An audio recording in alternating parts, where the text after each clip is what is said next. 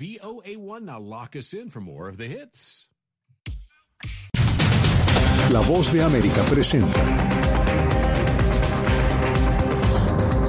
Balance mortal para la prensa en América Latina en el último año, según el Comité para la Protección de Periodistas. ¿Cuál es el principal foco de violencia contra la prensa? Esto es Foro. Desde Washington les saluda Jaime Moreno.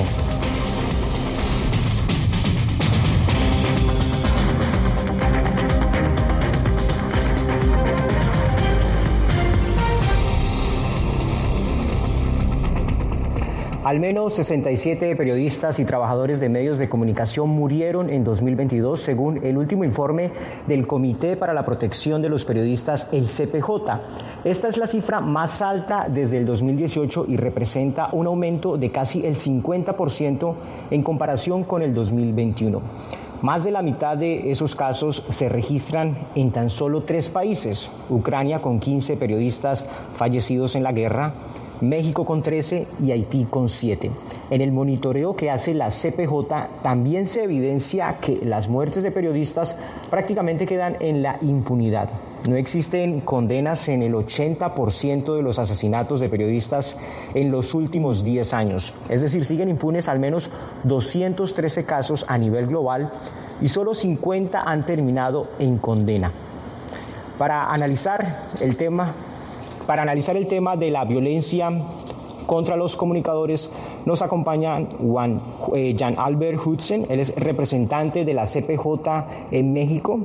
Luis Manuel Botello, vicepresidente del Centro Internacional para los Periodistas. También nos acompaña Miguel Mendoza, él es periodista deportivo, uno de los exprisioneros políticos recientemente liberados por el gobierno de Nicaragua. A todos ustedes, bienvenidos y muchas gracias por estar aquí con nosotros en Foro de la Voz de América. Jan Albert, quiero comenzar contigo. ¿Cuál es el factor común en los casos de asesinatos de periodistas en México? En México en general el factor que tienen casi todos esos crímenes en común es que hay un grado de impunidad del prácticamente el 100%. Uh, es, creo que es importante destacar que eh, en México no solo son, es por ejemplo el crimen organizado, que a menudo es mencionado como el factor principal en los ataques contra la prensa, que en realidad es uh, la fuente de, de, toda la violencia. También estamos hablando de agentes del Estado, por ejemplo, policías municipales, policías estatales, presidentes municipales, etc. Y lo que vemos en México es que eh, el grado de impunidad es tan alto que eh, cualquier persona que quiera atacar a un periodista puede salir con eso, con la idea de que lo más probable es que no le va a pasar absolutamente nada.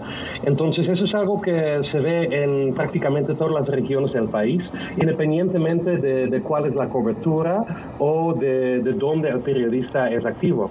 Ahora bien, obviamente vemos que el riesgo es más elevado cuando estamos hablando de, por ejemplo, coberturas de la delincuencia organizada, de corrupción o de derechos humanos. Ahí sí vemos que eh, los periodistas corren más riesgo. También vemos que hay un riesgo mucho más notable para periodistas que trabajan para pequeños medios locales, como periódicos eh, pequeños locales fuera de las áreas metropolitanos. Pero la impunidad, que desde siempre ha sido el factor principal, sigue siendo ese factor. Hmm. Una impunidad mencionas casi del 100% en México. Bastante eh, llamativa esa cifra. Luis Manuel Botello, ¿qué tipo de acoso están sufriendo los periodistas?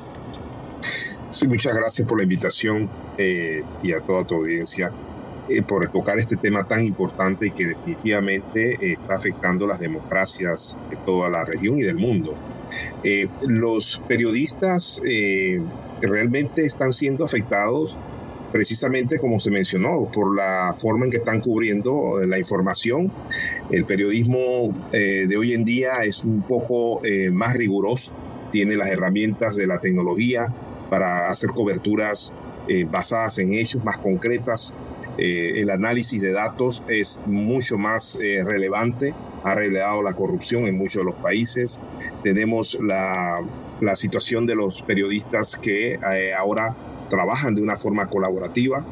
Eso ha hecho que eh, los poderosos en muchos de los países vean una gran amenaza en la, en la labor periodística, que se basa en, una información basada en datos trabaja en colaboración que antes no lo podía hacer y eso hace que eh, aquellas personas que tienen cosas que ocultar, eh, mayoritariamente personas ligadas a negocios con el gobierno o funcionarios públicos o partidos políticos que ven amenazada su, su, su, estabilidad dentro de, del engranaje político, ven una amenaza directa al trabajo que hacen los periodistas en toda la región. Sí, es decir, las herramientas tecnológicas en cierta manera le han permitido a la prensa eh, recopilar evidencias mucho más contundentes cuando se investigan este tipo de casos. Miguel, a ti te metieron a la cárcel por una serie de mensajes de Twitter que no le gustaron al gobierno de Nicaragua. ¿Cómo justificaron una condena de nueve años de prisión por unos mensajes de Twitter? Buenos días y gracias. Bien, esa actividad que mantuve en las redes sociales eh, en torno a la crisis que estaba pasando Nicaragua, en, en torno a la falta de libertad de expresión, pues el único espacio que nos quedaban eran las redes y la manera como la justificaron es acusándome de conspiración, diciendo que como yo estaba retuiteando a funcionarios de otros países a activistas de los derechos humanos que, estaban acuerpando al pueblo de Nicaragua. Y como yo también enfocaba en mis redes en torno a los señalamientos, en torno a eh, la queja de la falta de justicia en el país, en torno a los crímenes que se estaban cometiendo, pues a mí me sentaron ahí en un, circo prácticamente, porque fue bastante divertida la acusación, no había ni una sola prueba de un crimen que yo hubiese conocido, que, que, hubiese cometido. Estabas hablando de, de conspiración, de menoscabo, me acusaron de pertenecer a una banda del crimen organizado, eso me resultó divertido porque cuando mi abogado preguntó, yo solo cinco minutos tuve en todo ese proceso de poder platicar con mi abogado, él preguntó y, y, los otros de la banda, entonces le dijeron que la banda era una congresista, un secretario de Estado, era una defensora de los derechos humanos y así sucesivamente, o autoridades de otros países que estaban cuestionando la deriva dictatorial del señor Daniel Ortega y su esposa Rosario Murillo. La justificación era precisamente esa. A mí no me acusaron de ciberdelitos, que fue una ley entre un paquete de leyes represivas que el gobierno de Nicaragua había aprobado un par de meses antes que me capturaran el día 21 de junio del 2021. Me acusaron de los, estos otros delitos porque yo siempre les dije, me pueden eh, eh, señalar y no van a encontrar una sola noticia falsa que yo haya publicado, porque la prensa, los periodistas no, no publicamos noticias falsas. El, el asunto es que la verdad les duele a gobiernos como el de Nicaragua actualmente. Ellos quisieran tener la voz única, que es la, la voz, eh, sus medios oficiales, por eso ellos han prácticamente bloqueado, derribado cualquier, eh, cualquier eh, espacio que, haya tenido anteriormente el periodismo independiente, el periodismo crítico. A eso, a eso mm. es, eh, en base a, esto es que me hacen la acusación. Si, si ustedes tuvieran la oportunidad o quienes quisieran de, de, leer y de darse un chance a la hora del juicio, que fue precisamente hace un año, mi, mi juicio fue el 8 de febrero, la condena fue el 16 de febrero que me la leyeron, yo, ya sabía que esto iba a pasar, no había manera que me declararan culpable porque todas las herramientas o todo eh, ese, ese circo que había montado estaba dirigido a una sentencia de culpabilidad, no solamente a mí, sino a todos los amigos que estábamos detenidos. Miguel, eh, te invitamos justamente para que tú evidenciaras una situación eh, que se considera, y la consideras tú, de acoso judicial que te lleva a una condena de nueve años por replicar unos trinos. Esto ocurrió en Nicaragua, ocurrió contigo, ocurrió con varios de tus colegas, pero es una situación que se puede estar presentando en varios países del mundo y es por eso que estamos haciendo este programa justamente evidenciando esta situación. Continuamos con Foro de la Voz de América, violencia y persecución contra los periodistas. Crimen organizado asesinaba a los chicos y luego cremaba los cuerpos. Periodismo, la prensa libre importa, una coproducción de La Voz de América y Latina. Sí que es complicado hablar acá de libertad de expresión. Disponible en vozdeamerica.com. Soy Divalizet Cash, periodista y presentadora de La Voz de América. Ir más allá de la noticia, escuchar las voces de las minorías y de las comunidades más vulnerables para informar sobre sus necesidades y logros es mi pasión. Desde Washington, visibilizar la diversidad étnica de Estados Unidos y de la comunidad hispana es parte de una pasión que compartimos en La Voz de América, donde la prensa libre importa. que empiecen a callar a periodistas, que empiecen a callar medios. Periodismo, la prensa libre importa. Una producción especial de La Voz de América. Porque al final lo que está en juego no solo medios de comunicación, sino la democracia de un país. Disponible en vozdeamerica.com.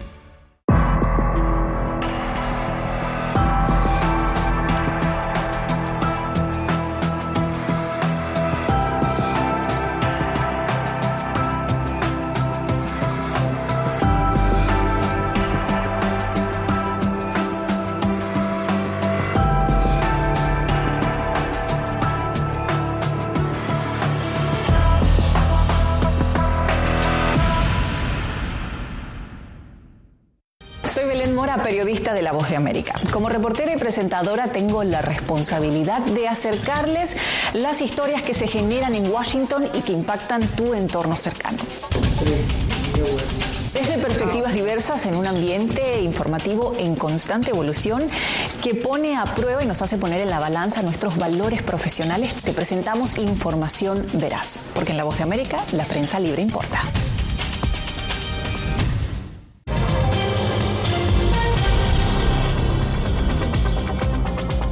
Continuamos en Foro de la Voz de América. Para muchos periodistas en las Américas, el solo hecho de investigar casos de corrupción institucional, medio ambiente y narcotráfico es una sentencia de muerte. Según el Comité para la Protección de los Periodistas CPJ, el 80% de los asesinatos quedan en la impunidad. Miremos la siguiente gráfica de los países con los mayores niveles de impunidad. En el primer lugar está Somalia, luego Siria, Sudán del Sur, Afganistán, Irak. En el sexto lugar México, luego Filipinas, Birmania y en el noveno lugar Brasil. Dos países de la región aparecen en esta lista. Jan Albert, ¿por qué algunos países como México y Brasil, que son democracias y cuentan con una historia institucional un poco más larga que el resto de los países que están en esta lista, tienen tantas dificultades para esclarecer eh, los asesinatos contra periodistas. Pues yo creo que tiene que ver con eh, una cuestión histórica que se ve no solo en México y Brasil, pero también en muchos otros países en América Latina, que tiene que ver con la falta de respuesta por parte de los gobiernos y las instituciones en torno a lo que es la impunidad. Em, en particular, por ejemplo, en México, eh, que es el país más letal para periodistas en el hemisferio occidental, vemos que ninguna institución del gobierno, eh, aunque haya sido explícitamente creada, con el propósito de combatir la impunidad y protección a, periodistas, recibe suficientes recursos, tiene suficiente capacitación y tiene suficiente personal. Entonces estamos hablando de una falta de compromiso por parte de los propios gobiernos de, de ofrecer la seguridad que sus propios ciudadanos requieren. Sí, la organización Artículo 19 documentó cerca de 2.000 ataques verbales del presidente de México, Andrés Manuel López Obrador, a la prensa en un periodo de tres años. En, Brasil, durante el gobierno de Jair Bolsonaro, también fueron noticias sus ataques verbales a los comunicadores. Eh, le quiero preguntar, eh, Luis Manuel, ¿existe alguna correlación entre la impunidad en los asesinatos a periodistas y los choques protagonizados en su momento por Bolsonaro y por López Obrador contra la prensa? Definitivamente. Recuerden que estamos ante países sumamente presidencialistas y son líderes realmente de, su gobierno. Entonces ellos eh, cada día que salen comentando, eh, atacando a la prensa por el trabajo que hacen, definitivamente que alertan a aquellos seguidores que en ocasiones no necesariamente están apegados a la ley. Y eso ha provocado que definitivamente se genere una serie de, ataques que vienen incluso de seguidores de los presidentes en este caso y que creen totalmente lo que los políticos dicen. Eso genera definitivamente una serie de, ataques directos que hacen no solamente seguidores de, los, de los presidentes, sino que también envía un mensaje muy fuerte a todas las instituciones de gobierno de que atacar a periodistas, de que denunciar a los periodistas es algo válido. Es decir, es un insumo adicional, como lo mencionaba Jan Albert, eh, que la gente ve que hay impunidad y aparte de esto una confrontación de los gobiernos hacia la prensa. En Nicaragua existe una ley desde 2020 eh, que lleva a la cárcel a quienes el gobierno considere publican noticias falsas. Aquellos medios responsables que contrastan la información, verifican su fuente y transmiten información veraz son los que bajo ninguna circunstancia se pueden sentir amenazados por esta ley. Ah, si como medio de información agarras lo hecho, le pegas cinco volantines y después empezás a propalarlo, tanto dentro como fuera de las fronteras nacionales, ahí sí tenés que preocuparte. Eran las declaraciones que dio en su momento Gualmaro Gutiérrez, diputado del Frente Sandinista de Liberación Nacional. Miguel Mendoza, ¿es verdad que no hay que temerle a esta ley? pues no, no le tienen temor a esta ley los periodistas oficialistas, que son los que difunden noticias falsas, ataques, campañas.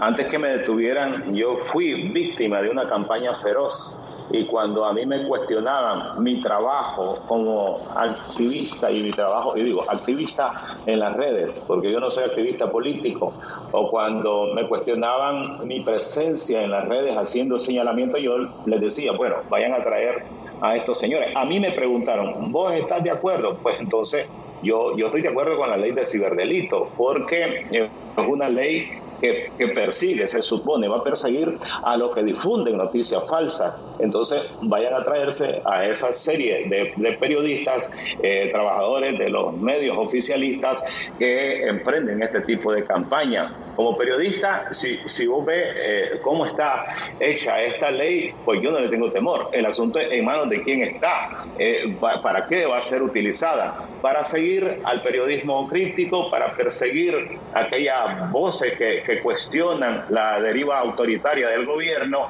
pero eh, la verdad es que es, un, es, una ley disfrazada precisamente para eso, para silenciar. Cuando apareció la ley, a mí me preguntaban, ¿vas a seguir? Pues yo dije, sí, voy a seguir porque yo, yo no estoy haciendo nada incorrecto, únicamente estoy hablando con la verdad a través de mis espacios que tengo en las redes sociales. Muchas gracias. Esto es Foro de la Voz de América. Síganos en nuestras redes sociales, Facebook, Instagram, YouTube, Twitter. Somos Voz de América, una fuente de información confiable. Ya regresamos.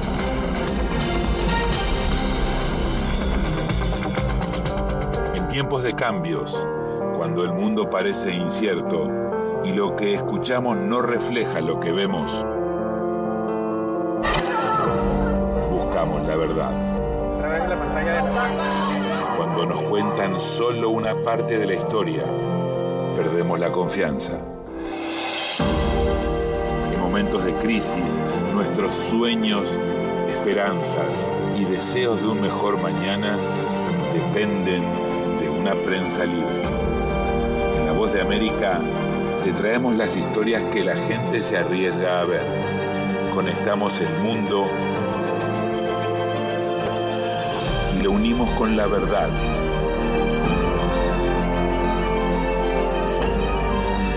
En La Voz de América presentamos el panorama completo.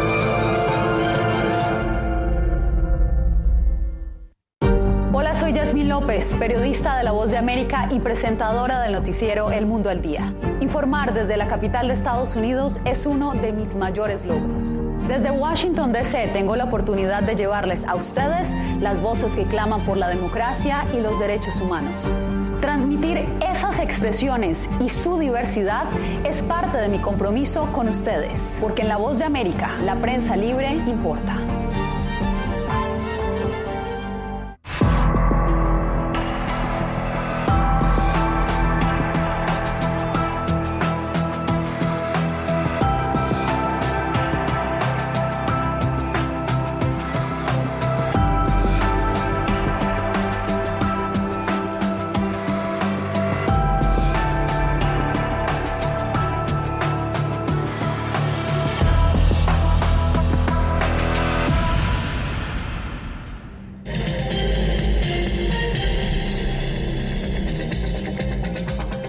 Continuamos con Foro de la Voz de América, violencia contra los periodistas en América Latina, pero antes de continuar el análisis, veamos cuál es la posición de Estados Unidos ante esta violencia en el continente contra la prensa.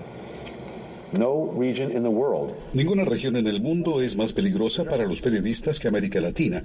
Los crímenes persisten debido a que en buena medida las personas que los ordenan y los ejecutan rara vez son llevados ante la justicia.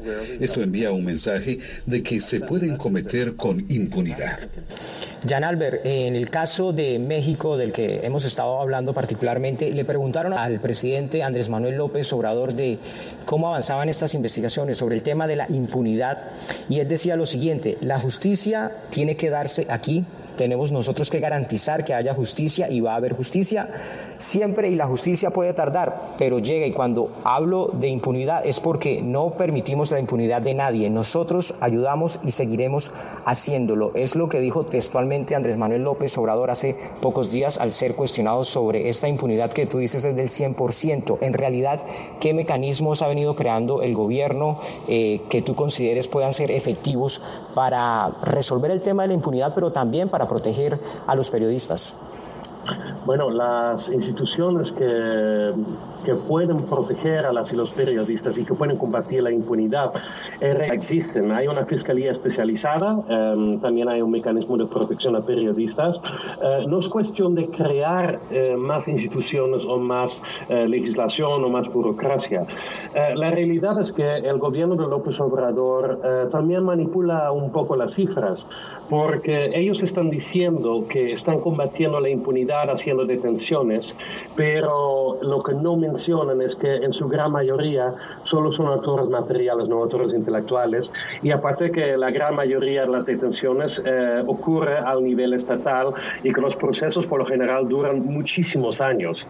Y ahí es donde vemos evidencias de la falta de compromiso por parte del gobierno. Entonces lo que realmente debería hacer es fortalecer las instituciones que ya existen, cosa que no estamos viendo hasta ahora. Luis Miguel, si la prensa se considera un pilar importante para el funcionamiento de las democracias, ¿por qué las sociedades no parecieran ser tan activas para defender la libertad de prensa? Y pareciera que cuando se dan cuenta en algunos países ya es demasiado tarde. tenemos que entender que estamos en una, en una región donde no ha habido una tradición realmente de prensa independiente. Esto estamos hablando de unos 30 años acá, en donde la ciudadanía empezó a ver la importancia que tiene el periodismo, que tiene la libertad de expresión dentro de la democracia. También tenemos que entender de que estamos entre países con sistemas o eh, las instituciones democráticas, el sistema judicial, el sistema legislativo e incluso el ejecutivo son totalmente débiles y son eh, muy vulnerables a las presiones políticas y, y sobre todo a la corrupción. Eso hace que eh, la ciudadanía eh, no reciba eh, como quien dice, la información necesaria para tomar decisiones. Entonces, la prensa se convierte en, como quien dice, el primer objetivo de los, de los entes políticos. Y cuando tienes a entes políticos dentro de un sistema donde, que no, no existen instituciones democráticas, donde no existe justicia, que acceso a la justicia para todos, se, se convierte en un ambiente donde la, la desinformación, en este caso, ha, ha penetrado mucho más fácil a, la sociedad que los mismos medios de comunicación. Mm. Yo creo que eso tiene que venir desde las bases de la educación que existe en nuestros países, en donde la libertad de expresión y de prensa debe ser parte integral de la enseñanza de, los países de América. Sí, siempre hay algunas alertas y quiero preguntarle a Miguel Mendoza eh, cuál fue esa alerta temprana que la sociedad nicaragüense eh, no vio o que no le prestó suficiente atención y que condujo al deterioro de la libertad de prensa como lo denuncian ustedes y diferentes organizaciones en el mundo. Desde la misma llegada de Ortega al poder en enero del 2007, vino a comprar medios de comunicación, incluso a cerrar medios, a perseguir periodistas, a no dar conferencias, a no rendir informes como un mandatario está obligado a hacerlo ante la población. Y eh, el, gobierno lo que hizo fue, eh, con estos medios de los cuales se estaba apoderando con la monstruosa eh, ayuda, llegada venezolana, del dinero venezolano, eh, los periodistas fueron siendo relegados. Eh, los grandes medios de comunicación no tenían la pauta estatal que es tan importante para la sobrevivencia y así poco a poco fueron acorralados la gente la estaba viendo. El problema es que teníamos un país bastante cerrado en la cual había muchos cómplices alrededor de Ortega y su deriva, incluso empresarios, incluso mm, gente de religiosas y, eh, hubo también eh, personas que, que antes eran bastante críticas en los medios de comunicación, pero de repente lucieron como eh, se apagaron y, eso eh, o se cambiaron eh, eh, lo, que lo que ellos publicaban pues de repente era una política a favor del gobierno. Exactamente. Hacemos una pausa. Esto es Foro de la Voz de América y ya volvemos con las conclusiones Soy Belén Mora, periodista de La Voz de América. Como reportera y presentadora tengo la responsabilidad de acercarles las historias que se generan en Washington y que impactan tu entorno cercano. Desde perspectivas diversas en un ambiente informativo en constante evolución que pone a prueba y nos hace poner en la balanza nuestros valores profesionales, te presentamos información veraz, porque en La Voz de América la prensa libre importa. López, periodista de La Voz de América y presentadora del noticiero El Mundo al Día. Informar desde la capital de Estados Unidos es uno de mis mayores logros. Desde Washington, D.C. tengo la oportunidad de llevarles a ustedes las voces que claman por la democracia y los derechos humanos. Transmitir esas expresiones y su diversidad es parte de mi compromiso con ustedes, porque en La Voz de América la prensa libre importa. Poder ser la voz de la denuncia de tantas personas que sienten fuertemente vulnerados sus derechos. Una de las, de las patas que sostiene la democracia debe ser la libertad de prensa. Periodismo, la prensa libre importa, una coproducción de La Voz de América con nuestras afiliadas en la región. ¿Cómo garantizar que las voces lleguen a quien tienen que llegar? Impunidad, indolencia de la justicia son nuestros principales enemigos. Disponible en vozdeamerica.com. desde la capital de Estados Unidos y donde se producen las noticias que más te impactan. La voz de América te conecta con El Mundo al Día. Los hechos más allá de la noticia, para que tomes decisiones bien informadas, en el lenguaje que quieras, donde quieras y como lo prefieras. Conéctate con El Mundo al Día.